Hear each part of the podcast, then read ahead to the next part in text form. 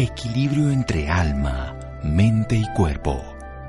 Bienvenidos a Sanamente, la cita con el bienestar. Dirige Santiago Rojas.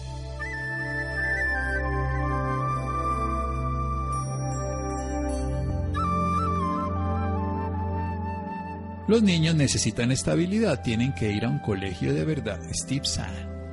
Buenas noches, estamos en Sanamente de Caracol Radio, su programa de salud. ¿Será que hay un colegio de verdad en la casa? ¿Será que si el colegio no existiera se podría educar en la casa? Pues bien, esta historia que hoy en día parece extraña, pues era lo que se hacía hace varias décadas, hace eh, muchos años en cualquier lugar del mundo. Se educaba en la casa. Unos infortunadamente nunca recibían educación, otros sí la tenían.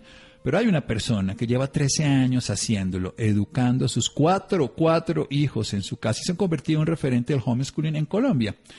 Escribe un libro muy bello, muy recomendable para cualquier persona que quiera ver, no solamente, supongamos que no tiene que seguir educando a sus hijos, pero hay quienes dicen que cuando uno quiere que la escuela sea el segundo hogar, el hogar tiene que ser la primera escuela. Entonces el lugar termina siendo de todas maneras la primera escuela y el hogar termina siendo mucho más que una escuela donde también hay amor, afecto y muchas cosas más. Pues esta escritora, pero en este caso educadora, nos puede contar un poco al respecto. Ella de profesión es ingeniera electrónica y en el 2008 empezó a escribir un blog llamado La Mamá Gallina y sus cuatro pollitos, donde un diario que empezó a hacer relataba sus experiencias haciendo homeschooling. Este blog fue creciendo, se puso en contacto con otras familias en Colombia y por supuesto en otros países del mundo donde existe y se ha dedicado a compartir su experiencia. Y escribe un libro muy bello de Editorial Vergara, que como digo vale la pena leerlo, que dice cosas muy poderosas y muy simples, pero preguntámosle a ella precisamente algo. ¿Qué es la diferencia entre escolarización versus educación? Querida Ana Paulina Maya, buenas noches y gracias. Buenas noches, Santiago. Muchísimas gracias por invitarme y qué rico poder conversar sobre este tema que a mí realmente me apasiona. Bueno, pues la diferencia entre la educación y la escolarización es muy grande porque realmente la escolarización es únicamente una vía, una única vía para poder adquirir educación. Y como llevamos más o menos unos 200, 300 años siendo educados a través de la escolarización, pues se nos ha olvidado que podemos aprender de otras maneras pero pues educar es mucho más amplio, aprender es mucho más amplio y escolarización es ese proceso que sucede dentro de las aulas de clase de un colegio. Sí, ese es un modelo que, como vimos en las últimas décadas, en el sentido de 200 años, en algunos países 300, pero lo que es bien interesante es aprender. ¿Cuál es su definición de aprender? Esa es para mí la pregunta más interesante que uno le, lo ve en los niños, ese aprendizaje que usted lo llama significativo y cómo aprenden los niños. Pero vamos a definir solamente aprender porque quiero dedicarme la gran parte del programa a eso, al aprendizaje, porque es el objetivo sea de la educación o de la escolarización. Bueno, yo creo que el aprendizaje es un proceso personal, es un proceso individual por el cual eh, las personas, los seres humanos, adquirimos conocimientos, adquirimos habilidades, eh, las incorporamos a nuestra vida y, y bueno, pues vamos digamos, armando como ese set de herramientas que necesitamos para, para vivir, para crecer, para ser adultos, para ser parte de una sociedad, para tener una vida productiva. Muy bien, vamos a hablar de todo eso en un momento y hacer las preguntas que podría hacer cualquier persona seguramente por lo que podríamos pensar y si uno va a socializar cómo lo hace, si no tiene los compañeros de clase y entonces, bueno, ahorita con este tema de la pandemia, pues el modelo tiene todo el valor por supuesto, pero independientemente de la pandemia, veámoslo como una estructura que ocurrió hace unos años y que hoy le podemos sacar también sus provechos. De eso vamos a hablar con Ana Paulina Maya, autora del libro Si el colegio no existiera, de Editorial Vergara. Seguimos en Sanamente de Caracol Radio. Síganos escuchando por salud. Ya regresamos a Sanamente. Bienestar en Caracol Radio. Seguimos en sanamente.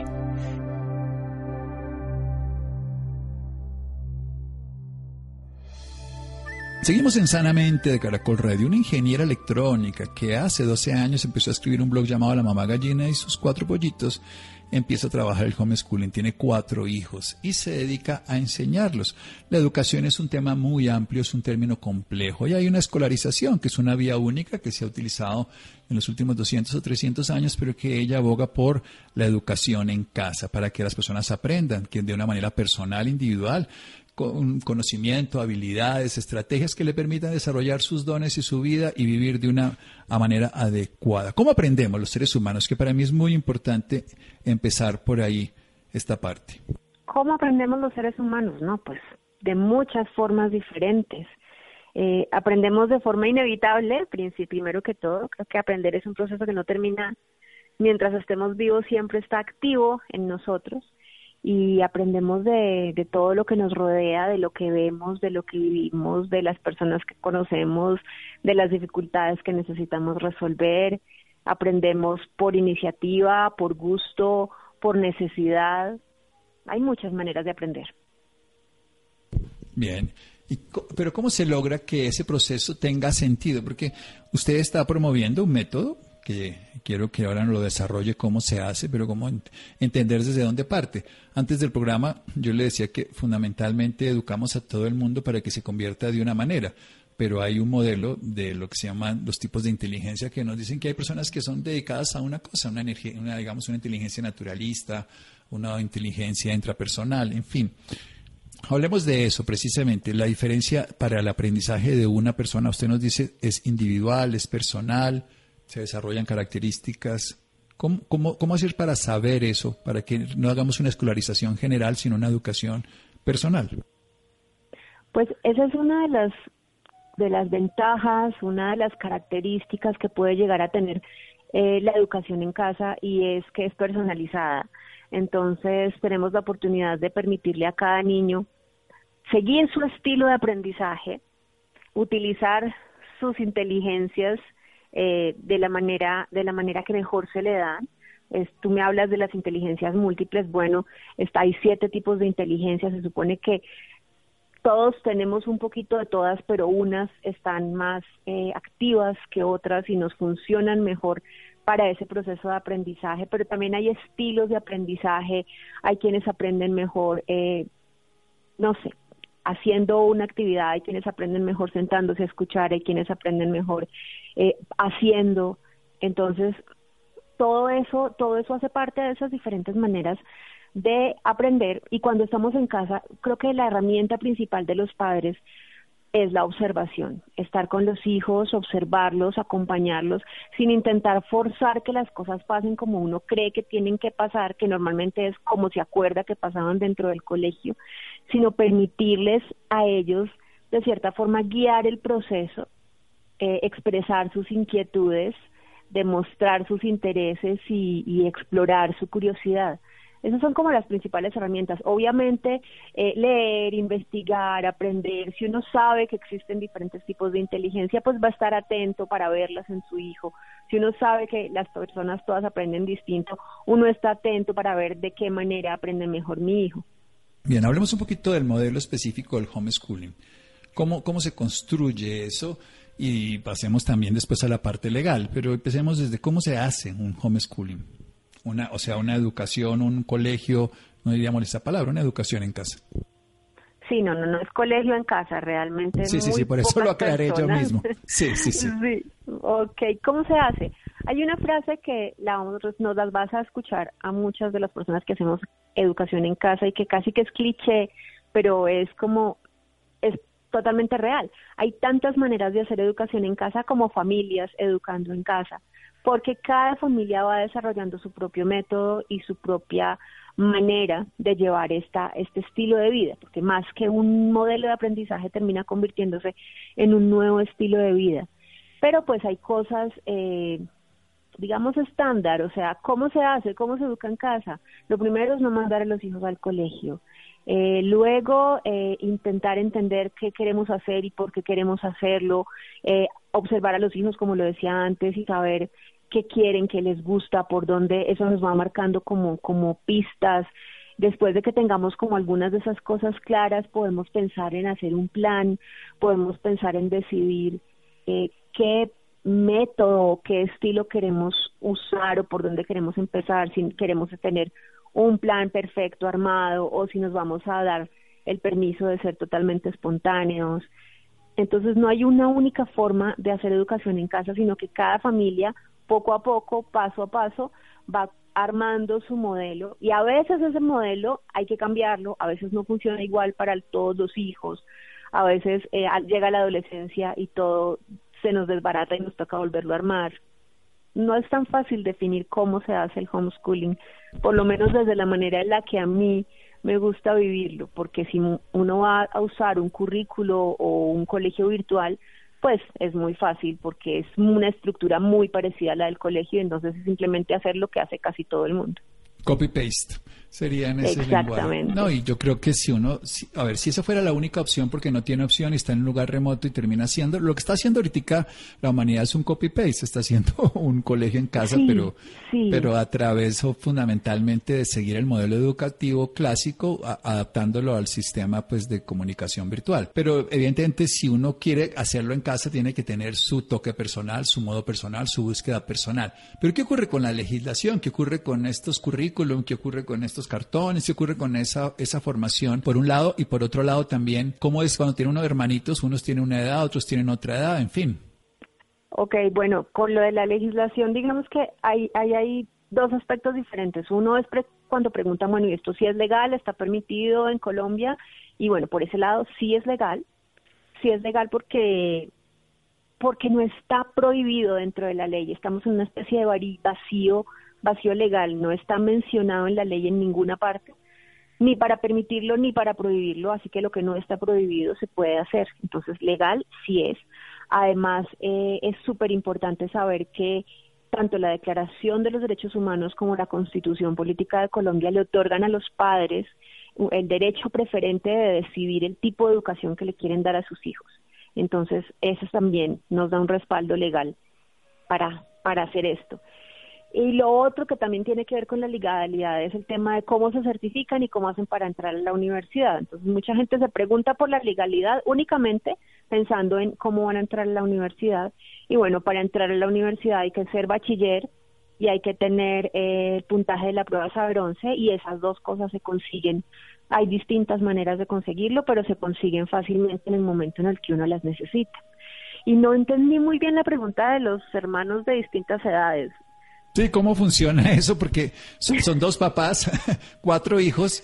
Entonces, ¿cómo vamos a tener dos profesores, cuatro hijos, están en edades distintas, a uno le estamos enseñando a sumar o lo que sea, pues el modelo que sea, y el otro está pues aprendiendo de otros temas. Entonces, ¿cómo, cómo se maneja eso? Claro. Es un poco ya la dinámica, usted tiene cuatro hijos, es diferente, somos dos papás para un hijo, y bueno, y algunos seguramente trabajarán en otras cosas, entonces es como cómo funciona en los colegios, pues se agrupan en, cursos distintos. Es, simplemente ver la dinámica de eso en un proceso tan, tan específico como el suyo, que son cuatro hijos.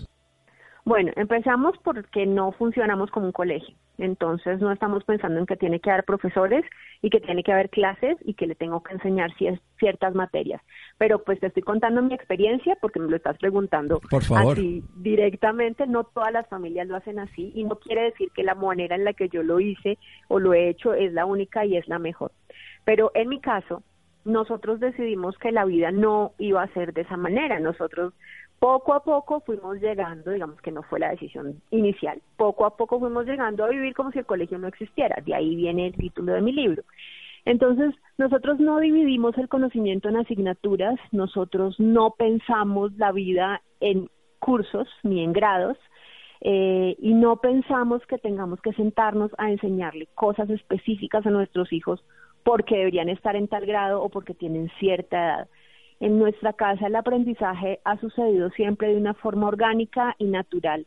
Entonces, eh, es simplemente cada día es diferente, cada día los niños se despiertan eh, preguntando algo o con ganas de hacer algo o arrancan un proyecto en el que están involucrados por varios días, semanas o meses, o, y también hay actividades fuera y sí hemos hecho muchísimas eh, clases de arte, clases de música, distintos deportes, actividades en grupo con otros amigos, talleres de ciencias, talleres de literatura, y durante, en, medio de todo eso y de las tardes de juego y de los encuentros con otros, el, el aprendizaje se fue dando.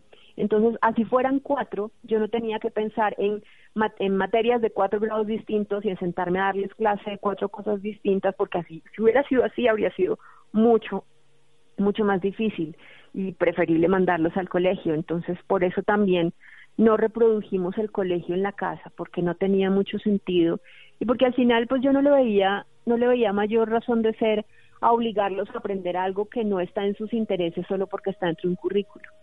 Bien, no, además el, modelo que usted está haciendo lo está haciendo completico, no está copiando y simplemente renegando de otra historia, sino buscando uno que tenga más sentido para su propio proceso, cosa que me parece genial, que es desarrollar el modelo. De acuerdo, además, que, que es algo fundamental, es que nosotros vamos a comparar con lo que conocemos, pero usted parte de una base si el colegio no existiera, y eso quiero dejarlo claro que el libro está planteado así, si el colegio no existiera, nos vamos a inventar una forma de educación. ¿Cuál es el problema más grande que tenemos todos los seres humanos para aprender? Que ya tenemos un conocimiento previo de cualquier cosa y entonces nos cuesta trabajo. Ahora con el COVID los médicos sí que lo hemos sufrido, en el sentido de que debería ser así, debería ser así. La enfermedad nos ha enseñado que no se parece en nada. Entonces, a ver, si no se parece en nada a lo que pensábamos, aprendamos. ¿Cómo aprendemos? Desaprendiendo lo que ya sabíamos o dando cuenta que no existe ese conocimiento, que es lo que usted está haciendo. Como no existe ese conocimiento, pues voy a, inventármelo, voy a desarrollar. Precisamente entonces aquí uno le preguntaría desde lo cotidiano, pero si le voy a hacer preguntas desde lo que alguien preguntaría, ¿y cómo calificamos y cómo evaluamos? Esa es la pregunta. Esa no sería mi pregunta, pero se la hago porque el público lo pondría comparando con un sistema al que tiene punto de referencia. Como cuando uno, yo siempre le he dicho a las personas, usted quiere aprender un idioma, no lo traduzca. Apréndalo como lo aprende un niño. Siempre que lo traduce estará comparando y siempre que está comparando tendrá el doble de tiempo y el doble de esfuerzo y la mitad de la eficiencia. Es más o menos el ejemplo para esto. Pero pasemos a eso entonces, una pregunta pública, ¿cómo se califica, cómo se evalúa el conocimiento y, y que lo está integrando? Bueno, digamos que em, pues hay familias que sí les interesa estar pendientes, o sea, estar reproduciendo ese tema de la evaluación en casa para, sobre todo para sentir que sí lo está, para, para reforzarse, para darse seguridad de que lo están haciendo bien, de que no está quedando, que no les queda faltando nada, y entonces a veces estos papás que lo hacen un poco así más, más esquemático, pues van haciendo trabajos con sus hijos, los ponen a hacer proyectos y en los proyectos pues van viendo cómo van, si está aprendiendo, si no está aprendiendo, si entendió este tema o si no lo entendió. Eh, también pues quienes están en colegio virtual o también pues eso, eso queda resuelto. Algunas personas hacen un examen a final de año para certificar, eso se puede hacer también, existe un decreto que reglamenta ese proceso. Pero en mi caso, eh, yo pienso que el aprendizaje, como yo confío en que el aprendizaje está sucediendo todo el tiempo, yo siento que no necesito estar escarbando permanentemente para ver qué hay, si está aprendiendo o no está aprendiendo. Y me parece que la mejor herramienta que existe para uno ir viendo el aprendizaje de los hijos es la conversación.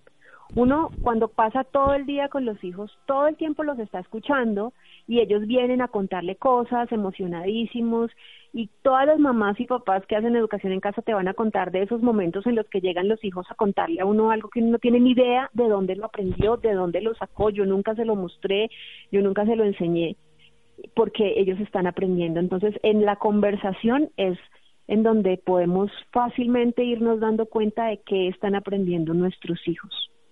Muy bien, en la conversación, en el diálogo y en el día a día, atendiendo ese presente. Vamos a hacer un pequeño corte aquí en Sanamente de Caracol Radio, en esta maravillosa oportunidad que muchos padres se han dado y que los que no se lo han dado pueden aprender también. Ana Paulina Maya nos acompaña esta noche en Sanamente de Caracol Radio. Síganos escuchando por salud. Ya regresamos a Sanamente. Bienestar en Caracol Radio. Seguimos en Sanamente.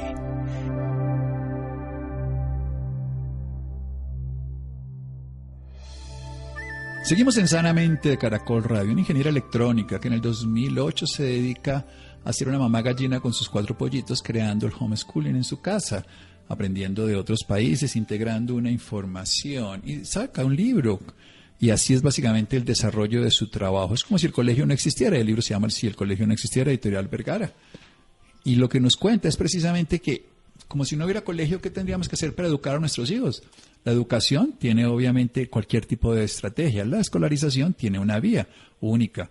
¿Es legal o es ilegal? Pues es legal porque no está prohibido. ¿Y qué se puede hacer para poder llegar a la universidad? Homologarlo a través de los sistemas, de los exámenes que existen en la ley para poder ingresar a la universidad en su momento. Lo que hay que hacer es observarlos, conocerlos, reconocer sus dones, sus virtudes, sus tipos de inteligencia, acercarse como familia. Cada familia tiene su modelo, como dice, como tipos de familia, como la fase de, de que ya dice tantas maneras de hacer homeschooling como familias en casa existen. Básicamente, lo importante es que la educación, o digámoslo de una manera más sencilla, el aprendizaje es algo que nunca para, todo el día estamos aprendiendo. El punto fundamental es que aprendemos menos cuando comparamos en el sentido de dar por hecho que ya tenemos el conocimiento, pero sí podemos asociar un nuevo conocimiento e integrarlo al anterior, que es un modelo diferente cerebral para el aprendizaje. Como esto nunca termina, podemos seguir aprendiendo, podemos aprender en lo personal, en lo individual, pero también en lo colectivo en este caso. Y el modelo se puede evaluar, sí, hay diferentes modelos, lo pueden evaluar. Algunos padres lo hacen de manera directa, otros a través de sistemas de escolarización, como hay evaluaciones periódicas, evaluaciones finales, en fin, lo importante es ir descubriendo qué va pasando en la vida y también lo más bello que fue al final que nos cuenta Ana Paulina es que podemos aprender de ellos, porque ellos descubren la vida de una manera diferente y de pronto nos enseñan. Y bueno, yo lo veo en mi casa, mi hijo siempre me llegan con preguntas raras y es cuando más aprendo. Siempre que nos preguntan es cuando sacamos lo mejor. Vayamos un poquito a algo fundamental de la escolarización que usted cuenta en su libro del Waldorf. Si bien es cierto, usted me dijo, yo no soy especialista en eso, también incluye este modelo de Rudolf Steiner de la antroposofía. Cuéntenos un poco a una Paulina. Sí, en el libro hay una hay una, un apartado en el que hablo de las distintas pedagogías o modelos o estilos que veo que es común que las familias eh, homeschoolers exploren. Y Waldorf es una de esas que, suele gustarle mucho a las familias porque tiene unos elementos muy libres que nosotros eh, digamos que nos sintonizamos bastante con eso de la libertad. Es eh, la pedagogía Waldorf define la vida por septenios, la divide por septenios y entonces en el primer septenio eh, no se digamos que no hay ninguna enseñanza intencional académica, sino que se les da a los niños una, una libertad de exploración amplísima. Eso es muy lindo y bueno, cada septenio tiene como su característica. Eh, de Waldorf también eh, nos gusta muchísimo como ese contacto con la naturaleza, con la magia, con los ritmos, porque además educamos en casa siguiendo los ritmos de nuestros hijos, pero además Waldorf se conecta con los ritmos de la naturaleza. Todas esas cosas son muy lindas, ¿no? Sí, a mí me encanta la educación Waldorf, la conozco de colegios, no, no específicamente, tengo incluso unas sobrinas allí y he tenido la oportunidad de conocer la filosofía de Rudolf Steiner, que lo que hace es recrear la vida como es. Es que Tal vez una filosofía simple lo diría de esta manera. Hay una escuela que es la escuela de la vida donde estamos inmersos con todos los seres vivos del planeta y hay una que es la escuela académica que es la del intelecto. Las dos son compatibles, pero desconocer la de la vida es un riesgo porque nos perdemos lo esencial que es lo que está ocurriendo, que es la vida misma en cada momento. Exactamente, exactamente. Es que también eso, eso, creo que es uno de los, de los problemas de la educación actual y es que se cree que, que lo más importante en la vida de los niños es esa escuela física, académica, y se le ha, se ha ido perdiendo importancia al resto de la vida, y creo que es ese resto de la vida lo que es más importante en la vida de cualquier ser humano, y sobre todo los niños que están en plena formación. Sí, además porque hay algo que es muy bonito, es cuando un niño aprende con la naturaleza, esa, esa inteligencia naturalista que tienen muchas personas, y sobre todo en el campo, por ejemplo, que la ve uno profundamente clara. Hablemos un poquito de las inteligencias. ¿Qué ha averiguado usted? ¿Qué ha visto en sus hijos precisamente? Por eso siete, otros hablan de ocho, otros hablan de nueve, en fin, pero más o menos en términos generales se diferencia que uno puede aprender de una manera diferente de acuerdo a las características. Para decirlo más fácil, un águila va a aprender a volar más fácilmente eh, que un pato. Ambos tienen alas, pero no van a tener las mismas características. Sí, bueno, creo que en mis hijos, saber, eh, nunca me han hecho esa pregunta, pero pues creo que uno la está poniendo en práctica todo el tiempo. Eh, tengo, mi hija mayor es súper artista, eh, entonces es bastante visual, pero, pero también es muy buena escribiendo y ha disfrutado la lectura toda su vida, entonces también tenemos por ahí ese lado de, de, esa inteligencia que tiene más que ver con la comunicación. Mi segundo hijo es un programador, entonces su mente es absolutamente analítica y matemática, es muy lógico, es muy secuencial. Eh, mi tercera hija también es bastante artista, pero ella es la sociable de la casa, entonces veo que en ella la inteligencia interpersonal es una de las más sobresalientes porque para ella ese contacto con las personas es básico, es de esas personas que, que hace amigos en todas partes, que es súper empática, que entiende a los demás.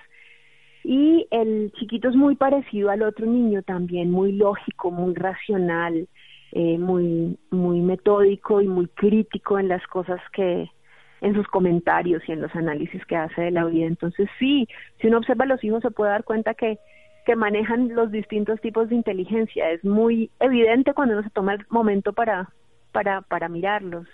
Y, creo que si estuvieran estado en el colegio, yo podría decir en qué, con qué tipo de, prácticas habría sufrido cada uno o de qué manera los hubieran encasillado o etiquetado, porque pues tú sabes que en el colegio se le da énfasis únicamente a un par de inteligencias y, el resto pues como que no, no son tan importantes. Sí, en el colegio se promociona la inteligencia que se llamaría lógico-matemática, se, se, promociona algo la musical y se actúa en la física, en la cinética. Pero la naturalista, por ejemplo, no se trabaja, la intrapersonal se desconoce, la existencial no hay, la interpersonal, algunas cosas se pueden utilizar, pero básicamente se, lo, más importante que hace el colegio es que nos da conocimiento. Pero como bien diría en su momento el, el gran Einstein, decía que en los momentos de dificultad más sirve la imaginación que el conocimiento. Y el, conocimiento es algo que termina respondiendo a preguntas ya caducas, mientras que la inteligencia como está en la naturaleza es algo que sobrevive en cada instante porque se renueva y eso es lo que usted está buscando. Ese es el resumen que yo podría decir cuando leo todo su libro, que trabaja es desarrollar la inteligencia de cada uno de una manera integral, ¿no? Como, como ya como hace ese, ese, proceso que va haciendo usted gradual y gradualmente, que, además no es fácil en una sociedad que, que, que tenga uno todas las presiones externas, porque me imagino, bueno, su pareja lo acompañó, pero y su hermana, y su mamá, y sus abuelos, y sus tíos, y todos, y los vecinos. ¿Cómo es ese proceso? Precisamente tomar una decisión que rompe contra lo que los demás esperan que uno haga y piensan que porque uno hace lo que es diferente está, está equivocado de entrada. Y que además en cierta forma esperan que uno se equivoque, ¿no?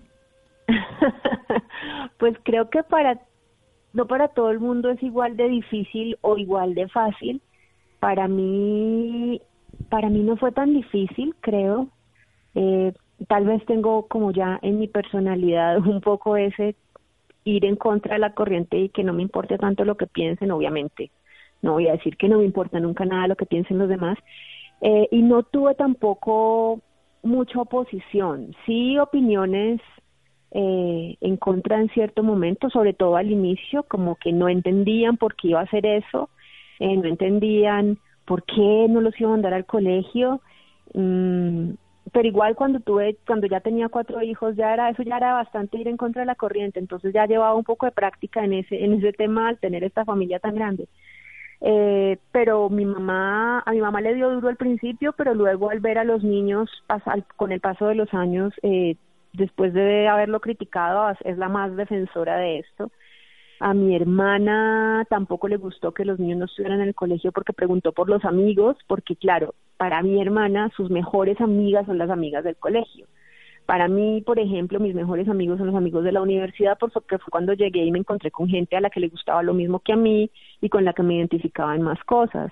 Entonces, cada quien evalúa esto o lo critica desde su propia experiencia y es lo que he visto, pero no tuvimos un enfrentamiento fuerte con nadie en ningún momento. Hay familias a las que sí les pasa, hay familias a las que los abuelos son los que más se preocupan eh, incluso tienen que cortar un poco relaciones o distanciarse de, de, familia o de, de su círculo de amigos, cambian su círculo de amigos porque no los entienden, pero en mi caso no fue tan fuerte.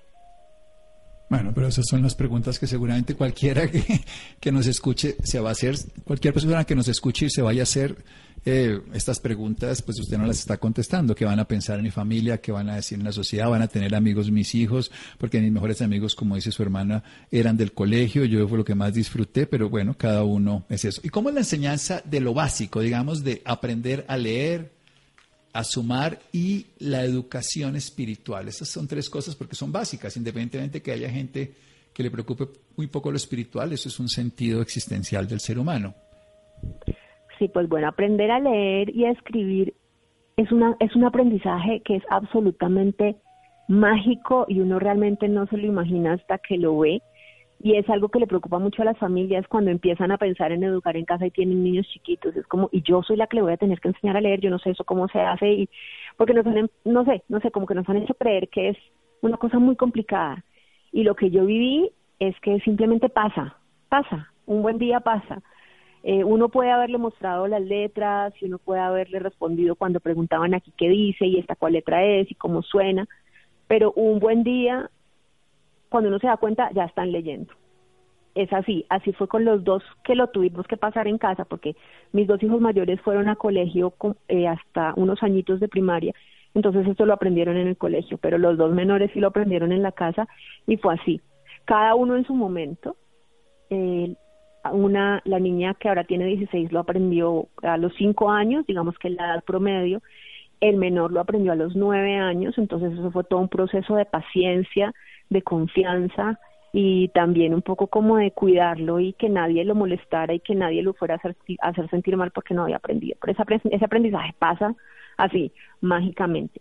La aritmética básica es algo que se maneja todo el tiempo de forma cotidiana. Entonces los niños lo van aprendiendo en los juegos, en las conversaciones, yendo a hacer mercado, eh, acompañándonos al banco.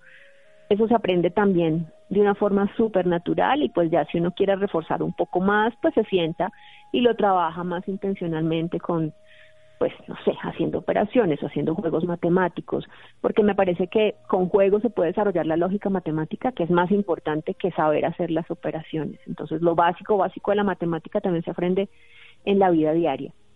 Y lo espiritual, pues es como tan propio de cada familia, que pues cada familia lo hace de la manera que, que como que lo siente, ¿no? Eso está como en el corazón de, de la familia, de los padres, y es lo que quieren transmitirle a los hijos. Entonces, pues estando en casa puede llegar a ser incluso más coherente, ¿no? Porque a veces uno, uno quiere transmitir unas ideas en casa, pero en el colegio les llegan otras y lo que hace es que estos pobres niños terminan súper confundidos. Entonces puede ser más coherente y más fácil manejar esos temas estando educándose en casa. Bueno, supremamente claro y quieren más saber si el colegio no existiera, tienen la idea de conocer qué es el homeschooling o la libertad de educar en casa, pues lean el libro de la autora Ana Paulina Maya que nos acompañó hoy en Sanamente y es de Editorial Vergara. Muchas gracias, Ana Paulina. Muchísimas gracias a ti por invitarme a tu programa. Muy bien, llegamos al final de esta parte en Sanamente. Seguimos en un momento. Síganos escuchando por salud. Ya regresamos a Sanamente. Bienestar en Caracol Radio. Seguimos en Sanamente.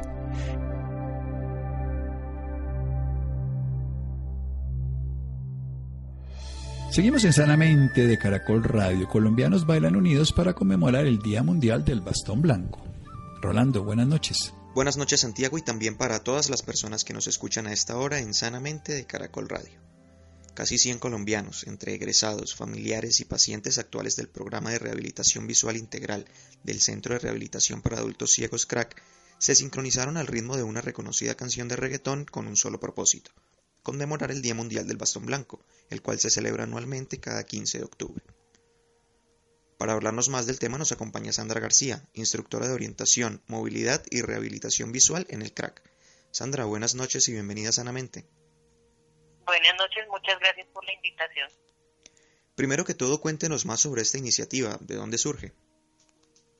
Eh, pues esta iniciativa surge porque pues estamos visibilizando un poco más eh, la utilización del bastón, ya que es una parte esencial para personas con discapacidad visual, tanto ciegas como de baja visión.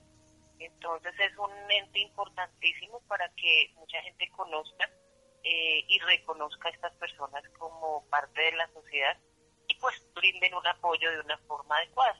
Entonces, pues no queríamos hacerlo como muy básico, como lo de siempre, charlas y eso, sino algo más alternativo, igual que la danza, el deporte y muchas actividades interactivas ayudan para que la persona se sienta más segura y sea más independiente. Teniendo en, cuenta las actuales condiciones y las medidas de bioseguridad en contra del COVID-19, ¿cómo fue la logística para que esta actividad saliera a la perfección?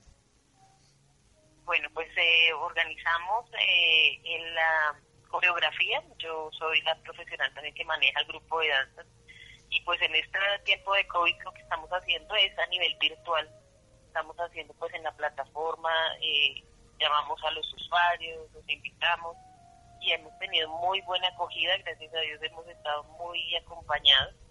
Entonces pues ya fue paso a paso enseñarles la coreografía, todo el disco.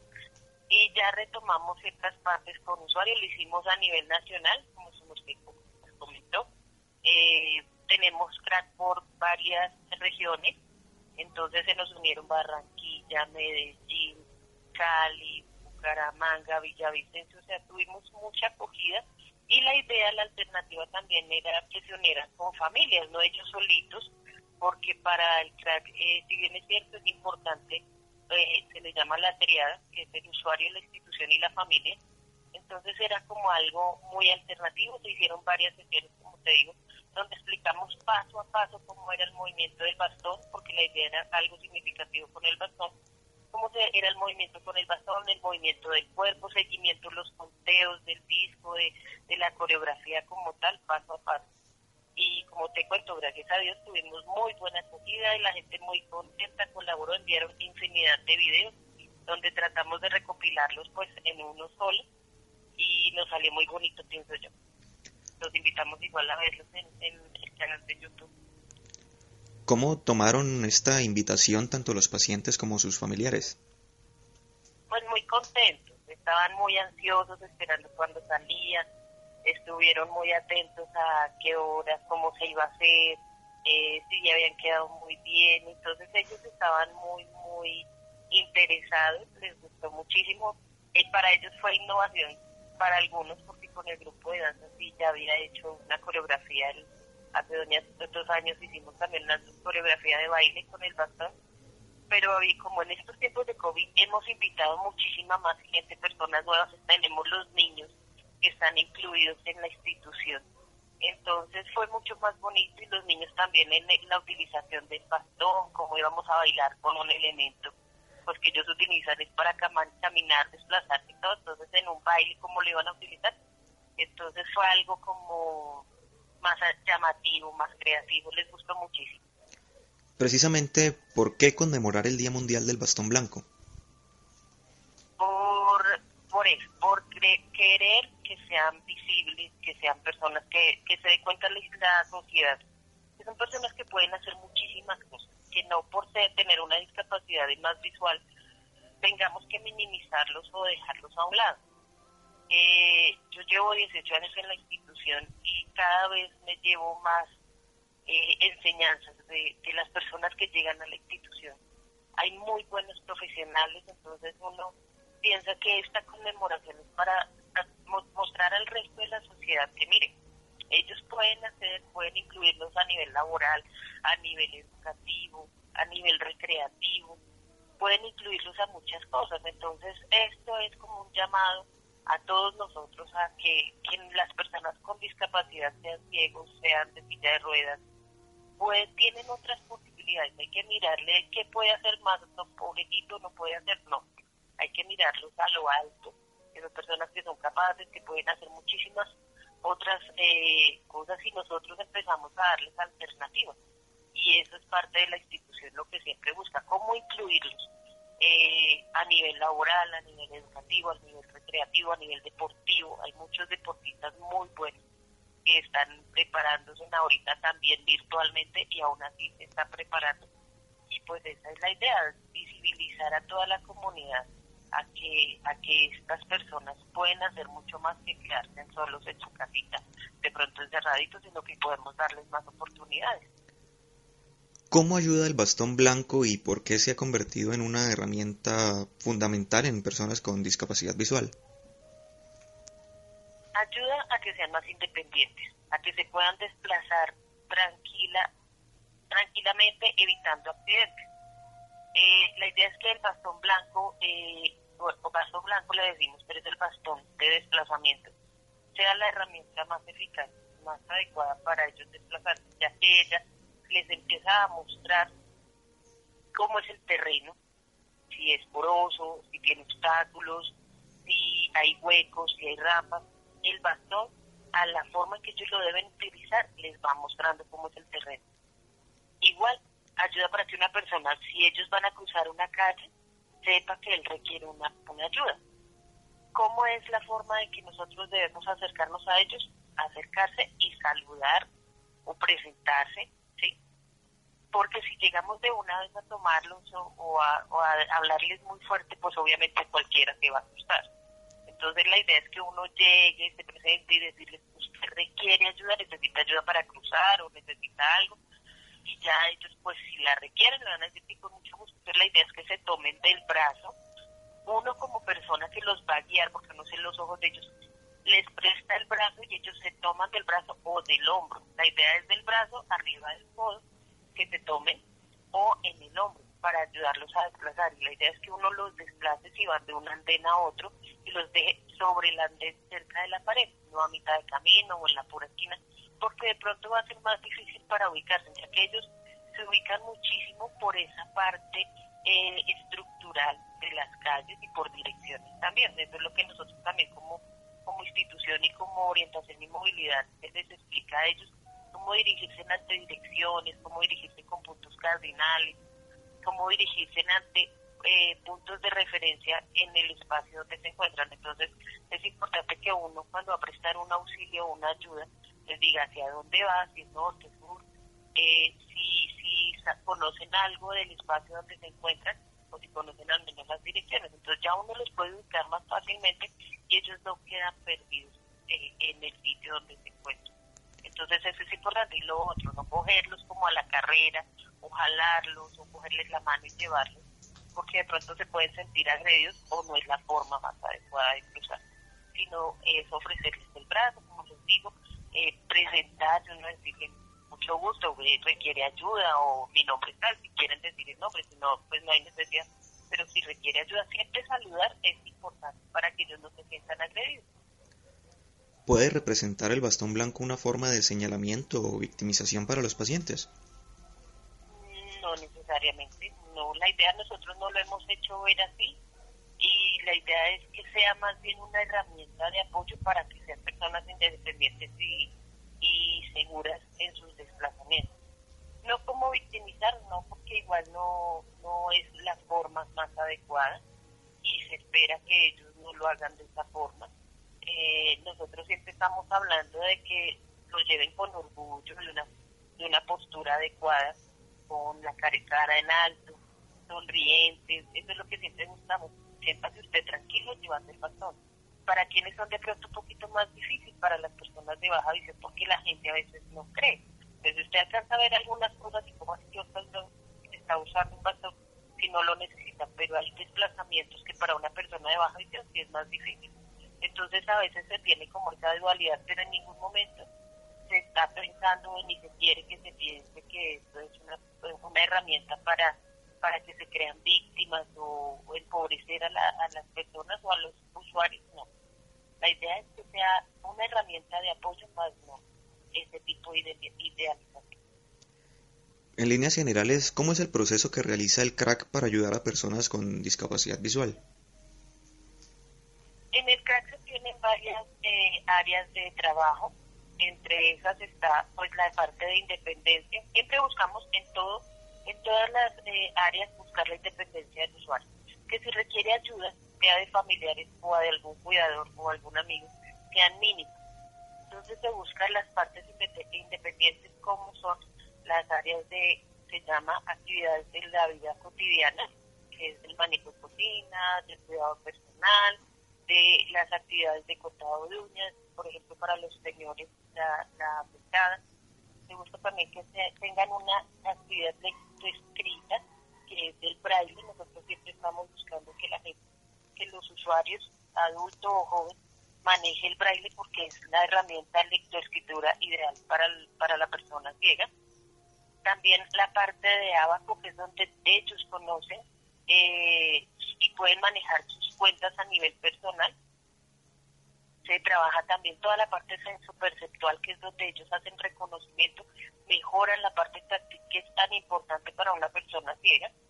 Se tiene la parte de orientación y movilidad junto con aprestamiento físico, que se hacen ejercicios para personas ciegas, donde ellos mejoran su postura, requieren fuerza, eh, resistencia, ubicación espacial, y la parte de movilidad, donde ellos hacen todos los desplazamientos dentro, se empieza dentro de la casa, en zona residencial y ya transporte público. En estos tiempos de pandemia hemos estado eh, esperando poder hacer transporte público porque en estos tiempos no se ha podido. Solo se está trabajando la parte de casa y la zona residencial muy poquito.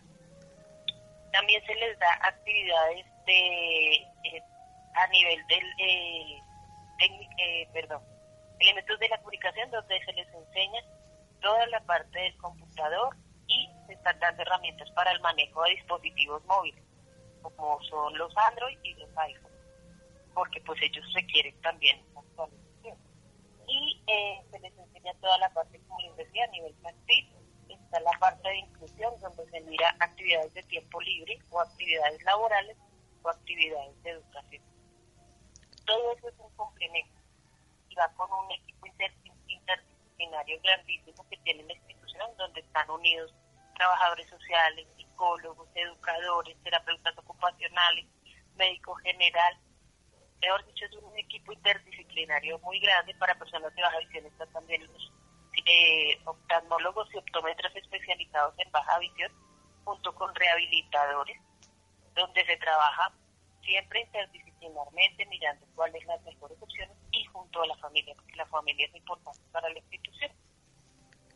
Específicamente desde su área como instructora de orientación y movilidad, ¿cómo es el proceso de propiamente orientación de danzas en personas con discapacidad visual? Eh, en la institución desde que yo empecé a manejar las danzas como una parte importante para que la persona sea más segura cuando nosotros trabajamos danzas, eh, manejamos todo el reconocimiento del espacio y el reconocimiento corporal de ellos mismos. Entonces, eh, las danzas ayudan muchísimo a que la persona mejore su seguridad en los desplazamientos.